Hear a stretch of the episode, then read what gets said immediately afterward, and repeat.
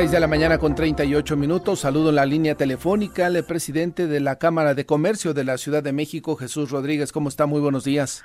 Martín, muy buenos días. Un placer saludarte a ti y a todo el auditorio. Todos estamos a tiempo de desearle feliz Navidad y, por supuesto, desearle feliz 2024, eh, don Jesús. Te lo aprecio muchísimo, Martín. Igualmente, eh, mis mejores deseos para este 2024, que sea muy venturoso para ti y desde luego para todo el auditorio. Y eh, deseamos también que sea igual para el comercio en la Ciudad de México, que entiendo pues ya prácticamente se ha recuperado, presidente.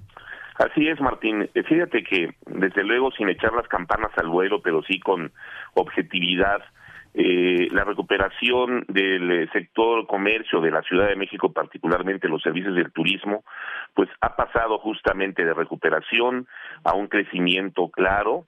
Eh, estas eh, fiestas decembrinas han arrojado números muy importantes. Estimábamos nosotros eh, para el término del año alrededor de 106 mil millones de pesos, pero estamos llegando ya a partir de, aún sin contar con el fin de año, en 110 mil millones de pesos, lo que significa un 8% superior al 2022, y creemos que vamos a superar los 115 mil millones porque aún falta la derrama económica eh, eh justamente por la fiesta de fin de año. Entonces, eh, son números positivos. Y posteriormente Reyes, que también es la otra festividad. Sí, que, que Reyes ya forma parte eh, ah, del 2024. Sin embargo, estamos muy optimistas porque Reyes eh, evidentemente también va a detonar una derrama económica importante para el nuevo año. Eh, y bueno, pues aquí te quisiera dar un dato, Martín, si me lo permites, en donde identificamos eh, cuál es la recuperación y, y esto tiene que ver con las agencias de coches. Cuando ya hay venta importante, y, y quiero decirte que eh, superaron las expectativas de este sector de venta de vehículos, eh, eh, pues esto habla de una recuperación total y también que se incentivó el consumo. Entonces, evidentemente hubo derrama en lo que es común, restaurantes, bares, en fin, venta de regalos de todo tipo, electrodomésticos, equipos electrónicos, etcétera, etcétera. Pero eh, pero bueno, ya cuando toca a este sector es porque sí hay una recuperación franca y, yo diría que más bien el crecimiento de la economía de la Ciudad de México. Eh, ¿Les ha afectado el comportamiento de los precios, este incremento que nos reportaba el INEGI con el tema de la inflación, sobre todo en alimentos, que es de lo más consumido en esta época, presidente? Mira, este, yo creo que sí ha, sido un factor. Sin embargo, yo quisiera que estuviéramos conscientes de que hace un año estábamos hablando de una inflación del 8, por arriba del 8%, y hoy estamos en una inflación eh, alrededor del 4.8%. Entonces, eh, aunque sí ha influido, eh, y esto evidentemente, eh, bueno, se refleja en el menor valor del dinero, eh, y esto incentiva inclusive el consumo porque eh, bueno, la gente eh, finalmente tiene presupuestado un gasto eh, y, y, esto se ve reflejado en la derrama económica que he mencionado. Pero, pero también hay otros factores, Martín, como la redignificación del salario mínimo, esto incentiva el consumo, también lo incentiva, eh, pues, el, eh, aunque no tiene un factor específico, pero sí la recuperación del peso frente al dólar en el ánimo de las personas.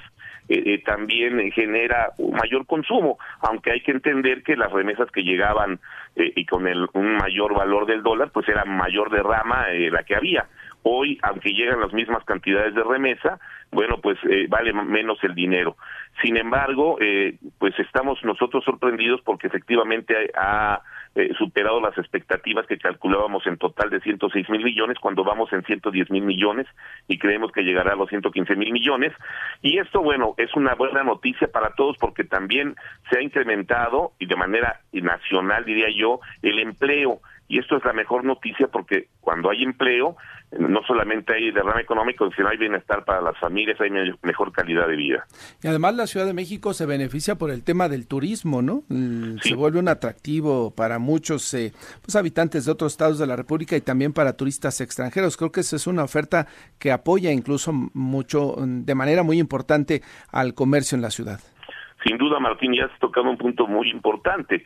El turismo, estamos hablando de una ocupación hotelera en la Ciudad de México, sin contar las plataformas eh, de hospedaje, pero estamos hablando de un 70% de ocupación. Esto también es muy importante porque la derrama económica es inmediata, pero independientemente de ello, pues efectivamente estábamos hablando el año anterior que estábamos alrededor del 55% de ocupación hotelera, hoy estamos hablando del 70%, lo que refleja que efectivamente, eh, bueno, hay una recuperación a nivel nacional de la economía y esto y esto es un buen dato porque el año siguiente estaremos hablando tal vez de una desaceleración eh, en la economía de nuestro país debido sin duda alguna al tema de las elecciones. La gente se reserva eh, hasta saber que exista la certeza, la inversión también eh, queda de alguna manera en stand-by, suspendida, y vamos a ver qué pasa, y también con los Estados Unidos, que tendrá elecciones y que también se espera una pequeña recesión que le afecta sin duda alguna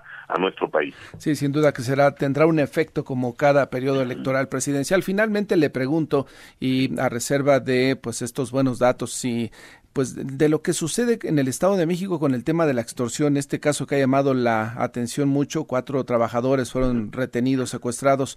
Eh, en la Ciudad de México este tema, la extorsión, sigue presente, se eh, detecta, se ha logrado erradicar, presidente. Mira, Martín, no, sin duda es, es, algo lamentable lo que está pasando en el Estado de México y en algunos otros estados de la República. Y la Ciudad de México transita por una situación no tan complicada, aunque sí está presente, nosotros llevamos a cabo un eh, estudio trimestral eh, de seguridad al comercio particularmente. Y eh, sí han bajado los números, es un hecho, pero sigue presente este fenómeno delictivo.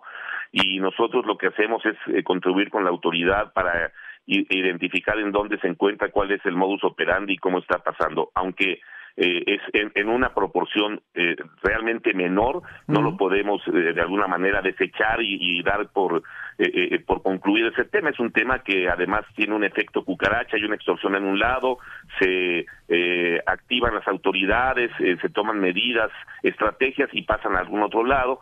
Entonces, esto es una pues yo creo que es un trabajo permanente, aunque sí tenemos que decir que hoy en la Ciudad de México goza de una seguridad superior a otros estados de la República. Yo diría que tal vez se encuentra en el mejor momento, porque cuando hablamos de Mérida, pues en Mérida nada más el número de población es totalmente diferente a la complejidad de una ciudad como la nuestra. Claro, totalmente. Pues qué buena noticia nos da.